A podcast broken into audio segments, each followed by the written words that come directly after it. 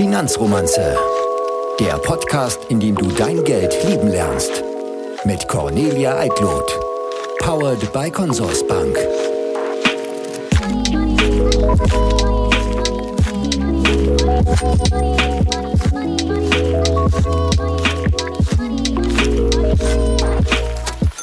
Hallo zusammen, willkommen zur dritten Folge der Finanzromanze. Wahnsinn, ihr seid schon bei der dritten Episode eines Finanzpodcasts angelangt. Ihr scheint es also wirklich ernst zu meinen.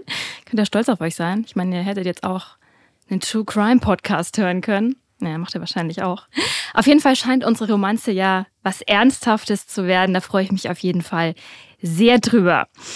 Ähm, wir sind ja schon ziemlich konkret geworden in den letzten beiden Folgen. Haben ja schon ja, richtig mit Zahlen jongliert, finanzielle Pläne gemacht und Sachen auch mal durchgerechnet. Heute möchte ich mit euch mal einen Schritt zurückgehen. Obwohl das eigentlich die falsche Formulierung ist, denn eigentlich gehen wir einen wichtigen Schritt nach vorne heute. Der findet aber eher im Verborgenen statt in uns drin sozusagen. Oh ja, ihr merkt schon, heute wird's etwas deeper. Es geht nämlich um unsere Einstellung, unsere Geisteshaltung, unsere Überzeugungen und Meinungen zum Thema Geld. Mit anderen Worten, wie ist es um unser Money Mindset bestellt? Jetzt natürlich auch ein fancy englisches Wort für. Warum ist das so wichtig? Ist ganz klar, wenn wir mit einer falschen oder sagen wir mal ungünstigen inneren Einstellung an das Thema Geld rangehen, dann wird das nichts. Und das gilt ja eigentlich für alle Themen.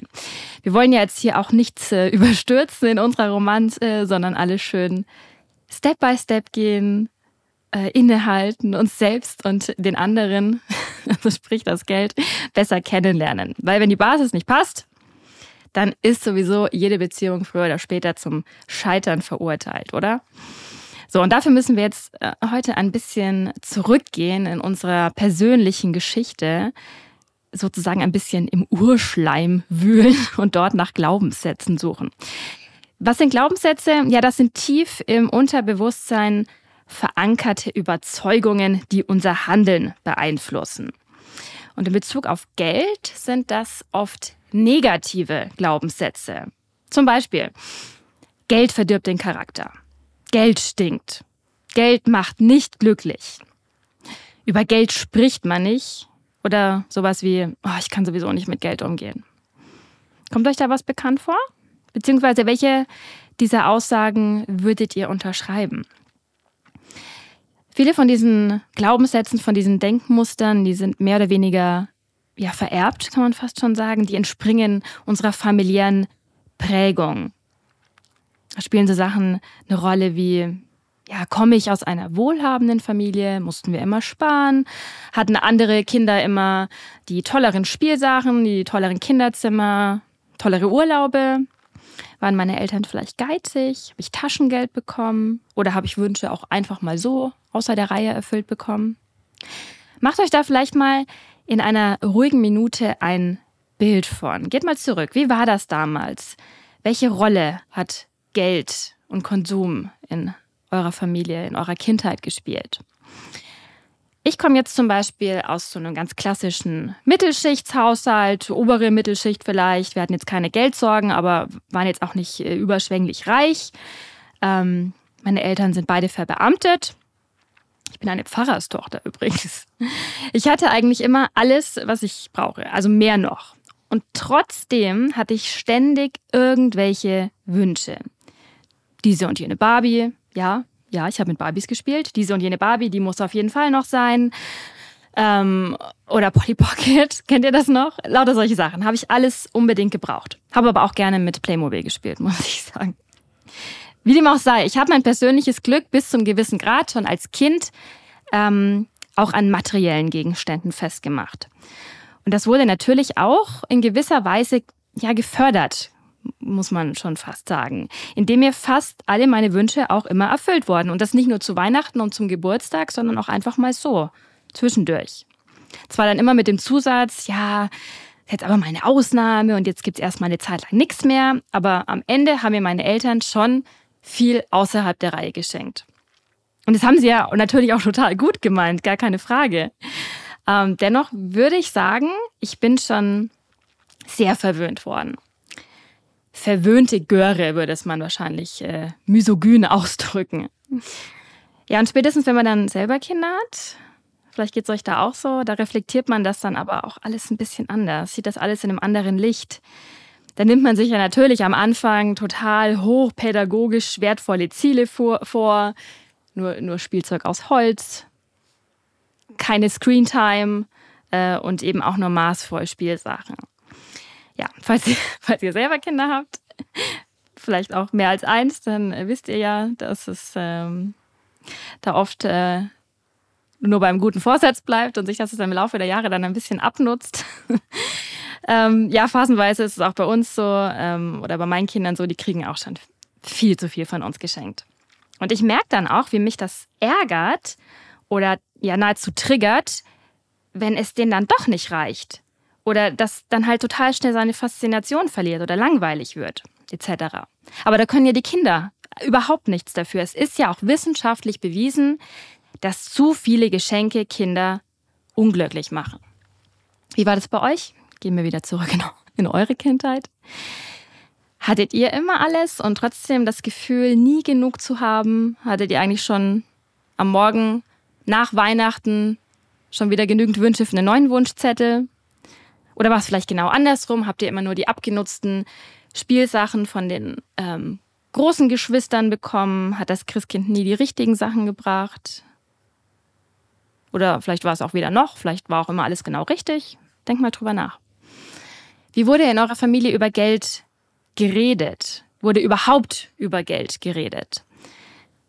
Vielleicht den Nachbarn irgendwas geneidet, so aller, oh, jetzt fahren die Müllers schon wieder in Urlaub. Oder hast du schon das neue Auto von den Schmitz gesehen? Was für eine Protzkarre. Welche Rollenmuster wurden euch vorgelebt? Spielt auch eine wichtige Rolle. Der Klassiker, der Papa, der regelt die Finanzen und die Mama weiß nicht wirklich, was Phase ist. Die bestimmt zwar immer so ein bisschen, was gemacht wird, aber was so wirklich da auf den Konten stattfindet, weiß sie nicht. Das ist ein Satz, den man auch heute noch erschreckend oft hört, auch den ich in meiner Generation noch sehr oft höre. Ach ja, ums Geld, da kümmert sich mein Mann. Ähm, ich kenne mich da jetzt gar nicht so aus. Der macht es schon. Ja, und das ist natürlich das reinste Gift fürs finanzielle Selbstbewusstsein. Ja, und daran mangelt es vor allem uns Frauen ja natürlich äh, wieder sehr oft. Bei Gehaltsverhandlungen, da schneiden wir auch im Schnitt immer noch um einiges schlechter ab als die Männer. Aber das finanzielle Selbstbewusstsein ist wirklich essentiell. Da gehört jetzt zum einen dazu, ich habe meine Finanzen im Griff, ich übernehme Verantwortung, ich begebe mich nicht in ein Abhängigkeitsverhältnis. Zum anderen gehört aber auch dazu, dass man den Marktwert seiner Arbeitsleistung auch selbstbewusst beziffern kann. Wie, würdet, wie, wie ist es bei euch? Wie würdet ihr euer finanzielles Selbstbewusstsein auf einer Skala von 1 bis 10 beurteilen? Denkt mal drüber nach. Oh, ich gebe euch viel zum Nachdenken heute. Tut mir leid, aber ich meine es nur gut. Also, ihr seht, unser Money-Mindset, das wird uns im Prinzip schon in die Wiege gelegt. Das verändert sich natürlich, fluktuiert so im Laufe eines Lebens, je nachdem, was wir halt für Erfahrungen machen und was wir aus denen lernen oder halt auch eben nicht lernen. Nochmal zu mir. So, die verwöhnte Göre, die zieht zum Studieren aus und hat zum ersten Mal in ihrem Leben ähm, zu wenig Geld. Ist knapp bei Kasse, notorisch knapp bei Kasse. Ja, ich hatte Studentenjobs und ich habe auch einen Zuschuss von meinen Eltern bekommen. Aber oft hat es am Ende des Monats tatsächlich nur noch für Kakaopulver mit Wasser gereicht ist peinlich, wirklich peinlich. Und als ich dann ähm, endlich mein erstes Gehalt hatte, da habe ich mich natürlich gefühlt wie, wie Krösus und habe mir Sachen gekauft. Sachen gekauft, aber nicht viel gelernt. Das große Learning, das kam bei mir dann eigentlich erst, als ich eigene Kinder bekommen habe, in Elternzeit war und dann mal über einen längeren Zeitraum mal kein Geld mehr bekommen habe. Das war schon ein bisschen gruselig. Ist auch ein Thema, über das sollten wir auf jeden Fall auch an anderer Stelle nochmal äh, in dieser Podcast-Reihe reden. So, jetzt aber nochmal zurück. Ich war als Studentin also immer knapp bei Kasse, aber dennoch war ich super glücklich. Die Studienzeit war mit die schönste Zeit in meinem Leben, obwohl ich kein Geld hatte. So, das führt uns jetzt natürlich zu der großen Frage, Macht Geld glücklich? Und die eindeutige Antwort ist Jein. Es gibt da ja etliche Studien zu dem Thema. Habt ihr bestimmt auch schon mal die ein oder andere ähm, gelesen oder zumindest davon gehört. Bislang war es ja eigentlich immer so, dass man sich damit trösten konnte, dass Geld auch nur bis zu einem gewissen und gar nicht mal so utopischen Grad, bis zu so einer utopischen Summe glücklich macht. Da gibt es zum Beispiel die Studie vom Nobelpreisträger Daniel Kahnemann gemeinsam mit Angus Deaton. Da wurde halt diese magische Grenze so bei 75.000 Dollar äh, Haushaltseinkommen pro Jahr beziffert. Alles, was darüber hinausgeht, alles, was man darüber hinaus verdient, steigert das emotionale Wohlbefinden nicht signifikant. So, dann gibt es jetzt aber eine jüngere Studie von Matthew Killingsworth von der University of Pennsylvania. Und die geht davon aus, oder die hat mehr oder weniger ergeben, dass man über 75.000 Dollar Jahresgehalt doch signifikant glücklicher wird. Und es gibt auch keine Obergrenze. Also je mehr Geld, umso mehr Glück, jetzt mal ganz plump gesagt. Als Grund wird äh, genannt, dass je reicher man ist, desto mehr Gefühl von Kontrolle hat man über sein Leben. Und das bewirkt dann eben diese Zufriedenheit. Es gibt jetzt einige Soziologen in Deutschland, die das alles ein bisschen relativieren und sagen, ja, das sind amerikanische Daten, das ist sowieso noch mal was anderes.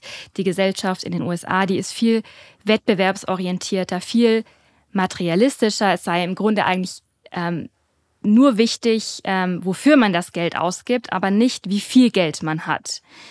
Wenn man sein Geld zum Beispiel für Erlebnisse ausgibt, macht das um einiges glücklicher als Güter, weil sich sowas nun mal wen weniger abnutzt. Vielleicht war ich deswegen auch im Studium äh, so glücklich. Da gab es nämlich viele tolle Erlebnisse. Punkt, Punkt, Punkt. Ja, aber auch ganz klar, wer am Existenzminimum lebt und ständig Angst haben muss, ähm, dass ja der Strom abgestellt wird oder der tatsächlich Hunger erfahren muss. Gibt es ja auch in unserer Gesellschaft noch Leute, die tatsächlich Hunger erfahren müssen oder die für andere Sorge tragen müssen, die Kinder haben, die, äh, die Eltern pflegen müssen. Für den spielt Geld natürlich eine ganz zentrale Rolle, was Glück angeht. Müssen wir gar nicht drüber reden. Denn ähm, so jemanden würde mehr Geld tatsächlich auch glücklicher machen. Wenn man jetzt aber genug hat um die eigene Lebenshaltung gut zu finanzieren, ähm, wenn man sich was leisten kann und auch noch einen Notgroschen übrig hat. Äh, das ist übrigens auch noch ein mega wichtiges Thema, worüber wir in der nächsten Folge mal reden müssen, über den Notgroschen. Ja, so jemand, der denkt dann vielleicht auch oft nur, er wäre glücklicher. Wobei, glauben wir jetzt dieser letztgenannten Studie von Killingsworth, wäre man es vielleicht wirklich. Ja, schwieriges Thema, da muss man dann auch unterscheiden zwischen Korrelation und Kausalität, um jetzt mal kurz ein bisschen wissenschaftlicher zu werden. Ähm, also ja, steigendes Vermögen geht mit steigender Zufriedenheit einher, es korreliert, es ist aber nicht zwangsläufig ursächlich, also kausal dafür. Geld allein macht einfach nicht glücklich, ist jetzt auch keine Neuigkeit und was immer Glück auch bedeuten mag. Das ist natürlich auch nochmal eine Definitionssache. Aber natürlich trägt Geld bis zu einem gewissen Grad zur Zufriedenheit und natürlich auch zur Lebensqualität und auch, und das ist auch bewiesen, zur Lebenserwartung der Menschen bei. Und ich finde, dass ja, das darf und das muss man sich auch zugestehen, beziehungsweise laut sagen dürfen, ja, es entspannt mich, finanzielle Sicherheit zu haben. Es fühlt sich gut an, ein Polster zu haben. Es nimmt mir die Angst vor vielem. Also, so viel zum Thema Geld und Glück. Wie schaut's aus mit Geld und unglücklich sein? Geld oder allein der Gedanke an Geld, der stresst ja viele von uns enorm. Bei euch ist das auch so. Unsere jüngste Instagram-Umfrage bei Run hat ja auch ergeben, dass viele von euch schon gestresst sind, wenn es um das Thema Geld geht. Habt ihr vielleicht schon mal vom Money Sickness Syndrom gehört? Für mich ist das auch relativ neu. Das ist äh, eine britische Studie. Ähm, die geht davon aus, dass fast die Hälfte der erwachsenen Bevölkerung Großbritanniens davon betroffen ist. Was sind die Symptome? Herzklopfen, Kurzatmigkeit, Kopfschmerzen, flaues Gefühl im Magen, Übelkeit, Verdauungsstörungen, Appetitlosigkeit, Schlafstörungen, dann auch eine ganze Reihe von psychischen Symptomen wie Reizbarkeit, Stimmungsschwankungen, Nervosität, Konzentrationsschwäche und so weiter. Gut, das sind jetzt so ein bisschen random Symptome, muss man vielleicht auch sagen, kann natürlich viele Ursachen haben, aber in dieser Studie werden diese Auswirkungen tatsächlich auf Ängste und Stress in Bezug auf Geld beobachtet. Diese Studie hat auch ergeben, dass Geldprobleme die persönlichen Beziehungen von fast einem Viertel der Erwachsenen in Großbritannien beeinträchtigt haben. Von diesen geben dann wiederum äh, 20 Prozent fast an, dass sie aufgrund von Geldsorgen einen Libido-Verlust erlitten haben. Also es ist wirklich mehrfach auf die Stimmung geschlagen. Und jetzt kommt's. Die Wahrscheinlichkeit, dass finanzielle Probleme das Sexualleben beträchtigen, ist bei Frauen mehr als doppelt so hoch wie bei Männern. So, egal wie man es dreht und wendet, ihr seht, beim Thema Geld, da ziehen wir Frauen offenbar auf allen Ebenen den kürzeren. So, und dann gibt's auch noch die sogenannte Money Disorder, äh, die Geldstörung. Die kann verschiedene Facetten annehmen. Zu dem Thema habe ich hauptsächlich englischsprachige Quellen gefunden. Ähm, das ist hierzulande noch gar nicht so groß thematisiert. Ähm, gehen wir mal ein paar Auswirkungen dieser Money Disorder durch und ihr schaut mal, ob ihr euch da vielleicht wiedererkennt.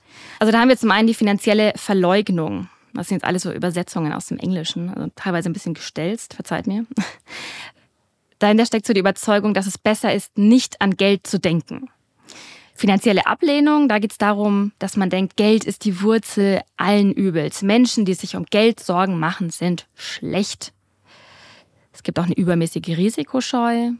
Dahinter steckt so dass der Gedanke, dass man sein Geld niemals jemand anderem anvertrauen kann.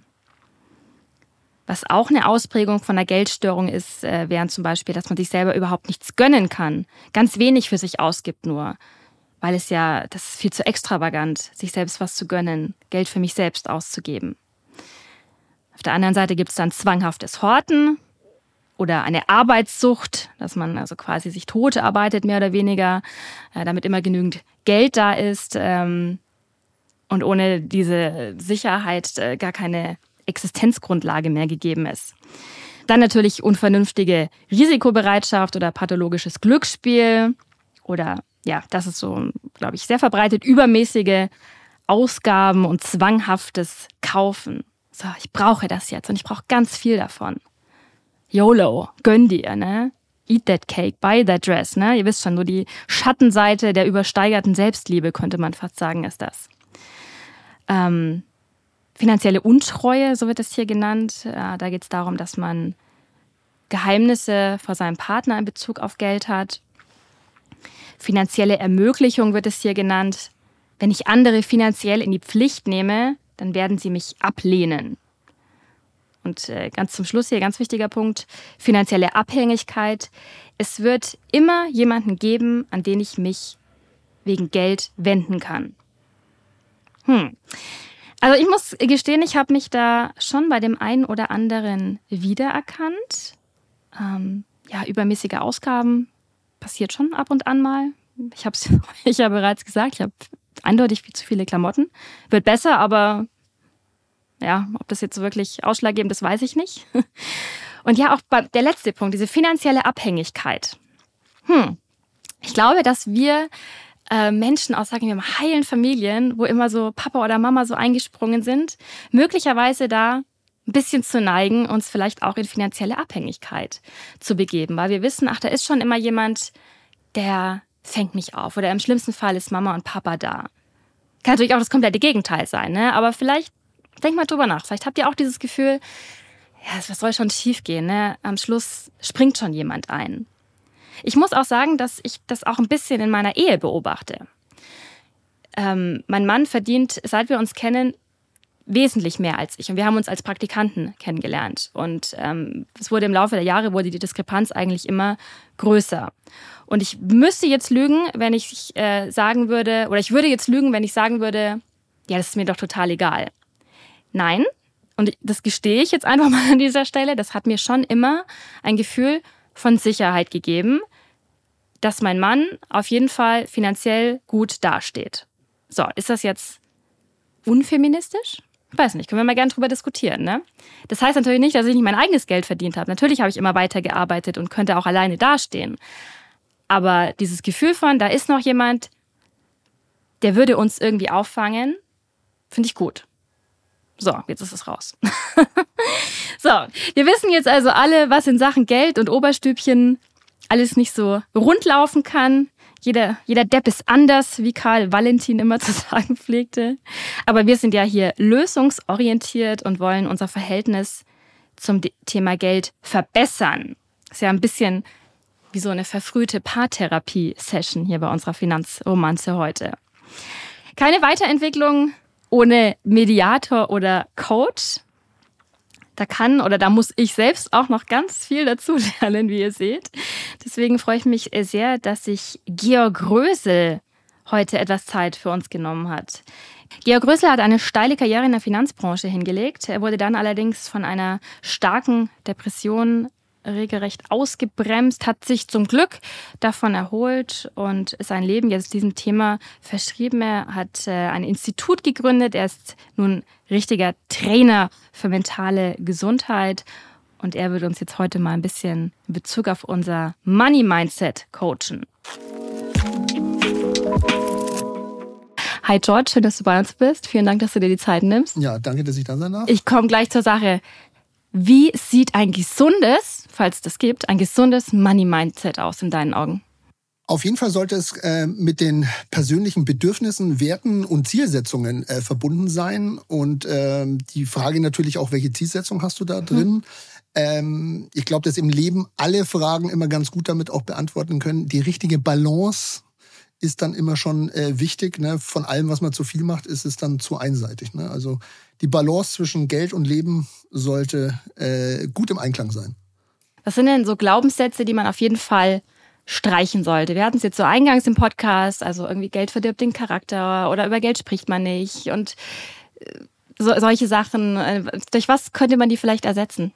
Naja, also äh, man würde auch schon mal sagen, äh, Geld, glaube ich, verdirbt nicht den Charakter, sondern äh, es verstärkt den Charakter, der schon da ist. Hm. Ins, also wenn er da schon nicht gut ist, ja. wird's nicht besser, ja, könnte man sagen.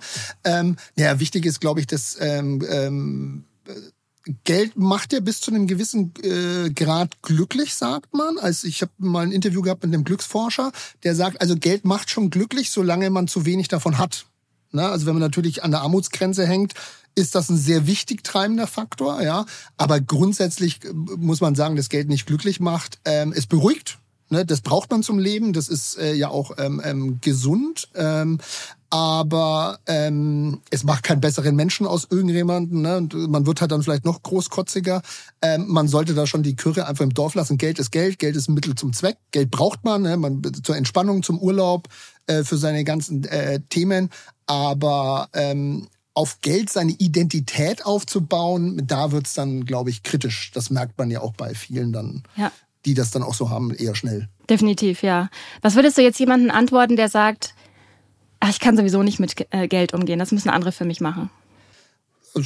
Gesunde Reflexion, gut, wenn man es weiß. Ähm, äh, das ist äh, tatsächlicherweise finde ich, ist ja das, ähm, ich finde ja grundsätzlich, wenn man mit Geld umgeht und ähm, äh, keinen Plan hat, wird's am gefährlichsten, äh, besonders wenn man nicht seinen eigenen hat, sondern auch anderen folgt. Ne? Gerade das, was du sagst, wenn jemand äh, keine Ahnung hat. Ich bin immer der Meinung, dass äh, rund um das Thema Geld sich natürlich sehr gut zu informieren, besonders mit äh, den Risiken um dann zu gucken, passt es zu meinem Lebensumfeld. Ne? Wenn es jemand ist, ich kann nicht mit Geld umgehen, ähm, ich bin ähm, risikoavers und habe da eigentlich nicht so Lust drauf, ins Risiko zu gehen, dann brauche ich die Beratung einfach auch in die Richtung zu sagen, wo habe ich meine Ruhe, womit muss ich mich dann nicht so arg beschäftigen. Ne? Gehe dann zum Beispiel in ETFs rein ne? ähm, und lass mich, also ich glaube, die Beratung auf der oder das Wissensaneignen auf der Risikoseite schützt dich ja ein Stück weit ähm, vor dem Thema, dass du Fehler machst und auch zu gucken, wie passt zu deiner ähm, mit zu deinen Lebenszielen. Ne? Wenn du weißt, dass du mit Geld nicht gut umgehen kannst, ja, dann solltest du dir Anlagemöglichkeiten suchen, die längerfristig sind. Dann hast du schon nicht das Risiko, dass du mit deinem Geld versuchst zu experimentieren, sondern hast einen äh, langläufigen Fonds, ne, wo hm. du reingehst ähm, und musst dich auch nicht drum kümmern. Ne, weil das Fondsmanagement übernehmen die oder beim ETF äh, ein ähnliches Thema. Ne? Ähm, schon ein bisschen an die Bedürfnisse anpassen, die man natürlich wissen sollte von sich selber. Ja, das ist ja auch vor allem unser Ziel hier bei der Finanzromanze, dass wir sehr viel Wissen äh, uns erarbeiten, dass wir das möglichst selbstständig alles in die Hand nehmen können. Und äh, darum geht es uns ja heute in dieser Folge, dass wir uns da halt auch ein bisschen besser selber reflektieren und gleich von Anfang an so ein paar Stolpersteine besser umschiffen können. Ne? Manches kann man ja nicht komplett ausmerzen. Und wir haben vorhin schon darüber gesprochen, dass ja vieles auch so aus der Kindheit kommt. Mit was für Glaubenssätzen in Bezug auf Geld bist du denn groß geworden? Ah, mit Glaubenssätzen und Geld bin ich groß geworden. Also wir hatten nicht sehr viel, kann man glaube ich sagen. Mein Vater war Dreischichtarbeiter bei Siemens, meine Mutter Hausfrau. Ähm, wir haben es aber auch nie gemerkt, weil es bei uns nie Thema war. Hm. Glaube ich, kann man so sagen. Ich habe aber schon früh in der Kindheit festgestellt, ähm, hast du was, bist du was. Also ich bin mal mit einem blauen Auge von der Schule heimgekommen, weil ich äh, zweistreifige Turnschuhe anhatte. Ich hatte gerade die Schule gewechselt ähm, und ähm, ähm ich äh, bin ja quasi so halb am Dorf aufgewachsen, in Lauf am Holz hier in Nürnberg. Mhm. Und dann in die Südstadt gezogen. Das ist in Nürnberg schon hier die Hut, kann man fast schon sagen. Härteres ja. Pflaster, ja. Äh, das, war, das, war, das, das war mein zweiter Schultag. Und tatsächlicherweise habe ich im Nachgang so jetzt so 25, 30 Jahre rückblickend äh, festgestellt, das war der entscheidende Moment, wo ich angefangen habe, in der Gesellschaft sozusagen ein bisschen gefallen zu wollen. Mhm. Ne, also, ne, dann trägst keine zweistreifigen Turnschuhe mehr, sondern es müssen dann die mit den drei Streifen sein. Du achtest mehr auf dein Äußeres, du achtest auf irgendwie, äh, welche Uhr trägst du oder, oder, oder, ne? Das hat sich da schon reingemischt, weil man sozusagen ja nicht negativ auffallen will und in meinem Fall natürlich krasserweise da mir ein blaues Pfeilchen eingehandelt habe, ne? Äh, weil da der Typ vom Dorf kam. So war das damals. Das war in der fünften Klasse. Ähm, und das hat sich tatsächlich sehr manifestiert in mich ähm, ähm, natürlich dann auch darauf zu achten, Geld zu verdienen. Also das, äh, da kann man schon im Hintergrund viel rausfinden. Ja. Wie ist dein Setup von zu Hause? Ne? Ja. Ähm, weil wir haben eigentlich ein sehr entspanntes. Äh, meine Eltern haben viel Gutes mitgegeben. Ne? Also meine Eltern haben nie Schulden gemacht. Das habe ich zum Beispiel immer mitgenommen. Ne? Ähm, wenn du was haben willst, dann arbeite dafür. Wenn du das Geld zusammen hast, dann kaufst es dir. Ähm, so Leasingfinanzierung, das kenne ich nicht. Mhm. Ne? Ich kaufe mir das, was ich mir leisten kann und was ich, also so, das ist von meinen Eltern. Also, ne? Das Einzige, was sie hatten, war ihre Wohnung. Das macht ja Sinn, sowas dann abzubezahlen. Aber alles Weitere habe ich strikt so von meinen Eltern mitbekommen, äh, zu sagen, sparen, kaufen. Und wenn es noch nicht das Geld angespart hast, musst halt warten, musst halt geduldig sein. Ne? Deswegen ist gerade die heutige Zeit mit den ganzen Kreditthemen und so weiter schon ein sehr zweischneidiges Brett, muss oh ich ja. sagen. Ja, wird auch noch ein großes Thema bei uns sein. Aber mal kurz runtergebrochen, du stresst dich nicht mehr, was das Thema Geld angeht. Richtig. Aber hm. muss man natürlich auch dazu sagen, dafür habe ich mich auch overstresst. Ne? Also ja. so ähm, äh, meine psychische Erkrankung, die ich hatte, würde ich jetzt sagen, war ähm, nicht der Auslöser, aber das, den Stress, den ich mir da gemacht habe mit dem Thema, ähm, ich war mit 22 mal äh, pleite ähm, also so wirklich pleite und habe festgestellt, im Kühlschrank ist nichts zum Essen bei meinen Eltern. Meine Eltern sind im Urlaub und ähm, ja, ich konnte mir nichts zum Essen kaufen. Das Konto ja. war überzogen. Ne? Und ähm, das war ein einschneidendes Erlebnis damals, wo ich mir gesagt habe, das wird dir nie wieder passieren. Und zur Strafe habe ich mir auferlegt, dass ich 15 Jahre lang von der Hälfte meines Geld lebe. 15 Jahre lang von der Hälfte des Geldes, das ich ein verdiene, ab dann ähm, und die andere Hälfte wird weggespart. Ich komme so weit wie möglich weg von der Null, wie es geht. Wow, okay, das ist, ein, das ist jetzt mal eine richtig äh, harte Tour, ne, auf die man auf der einen Seite lernen musste, aber halt auch durchzieht. So hart müssen wir jetzt hier nicht vorgehen, ne, aber wir wollen natürlich auch dahin kommen, dass man einfach mal sich zurücknimmt ein bisschen ne, und eben dieses, diesen übersteigerten Konsum vielleicht ein bisschen besser in den Griff kriegt, der, glaube ich, mit so auch ein bisschen ja, großes was, Übel ist, ne? Was den Leuten, glaube ich, auch helfen kann, ist, ähm, ich habe fr früh auch durch meine berufliche Entwicklung natürlich dann viel mit so Business und Wirtschaft und dem ganzen Thema zu tun gehabt und habe das dann auch immer mehr in meinem Privatleben über, übertragen. Ich sehe das Thema Geld oder investieren, also so, wie gehe ich mit meinem Geld um? Ich habe da immer vor Augen so ein Kuchendiagramm. Mhm. Ne? Und wo ich mir einfach sage, so jetzt als Beispiel, das muss man dann für sich selber einstellen, zu sagen, 20 Prozent werden immer gespart. Punkt, Ende, Feierabend. Die werden nicht angefasst. Das ist, wenn der Kühlschrank kaputt geht oder was auch immer. Das sollte man tun. Äh, und ich arbeite immer nach Kuchendiagramm, ja. wo ich dann auch so sage, hier habe ich zum Spaß was, ne, gehst in Urlaub oder was auch immer und dann kannst du es auch auf den Putz hauen. Und das ist aber auch budgetiert. Ne? Ja. Ich liebe es, im Budget zu arbeiten, weil dann einfach keine Ausreißer passieren und du hast auch immer einen Rahmen. Ne? Ja. Weil die Leute wollen ja immer mehr oder mehr ausgeben, äh, als sie haben und haben dafür oft kein Gefühl. Ich sage mal, mir macht Spaß, im Rahmen sich zu bewegen. Ja. Ne, Super. Irgendwo gibt es ja mal eine Grenze. Ne? So. Da hast du jetzt eigentlich auch schon richtig schön hingeleitet auf unsere nächste Podcast-Folge. Da wollen wir das Thema Budgetieren Cash Stuffing. Hast du davon schon mal gehört? Das wird nächste Woche ein großes Thema oder in zwei Wochen ein großes Thema bei uns sein. George, ich danke dir vielmals für diese Mini-Coaching-Session. Wer mehr von dir lesen will, du hast Bücher geschrieben, du hast auch gerade eins in der Mache, ja. was hoffentlich bald rauskommt, werden wir hier auf jeden Fall auch alles ähm, in der Podcast-Beschreibung verlinken. Vielen Dank und Dankeschön. vielleicht bis bald mal wieder. Bis bald, vielen Dank, gute Zeit. So, kurz zum Schluss noch, was auch erwiesenermaßen glücklich macht, ist Schenken. Habt ihr bestimmt auch schon die Erfahrung gemacht. Also ich verschenke unheimlich gerne was. Ich krieg auch gerne was geschenkt, ähm, auch wenn ich natürlich immer behaupte, dass ich keine Geschenke zum Geburtstag brauche, aber brauche ich tatsächlich nicht. Aber ich schenke wahnsinnig gern. Und ähm, wir können uns doch jetzt einfach mal vornehmen an dieser Stelle, dass wir unserem Zukunfts-Ich was schenken. Und zwar eine anständige Altersvorsorge. Ich habe letzte Woche mal wieder meinen Rentenbescheid bekommen, ihr vielleicht auch. Gruselig.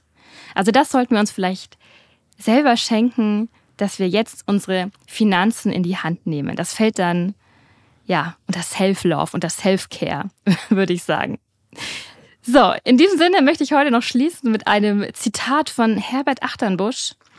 Das schöne Gefühl, Geld zu haben, ist nicht so intensiv wie das Scheißgefühl, kein Geld zu haben. In diesem Sinne, ich wünsche euch was. Bis zum nächsten Mal.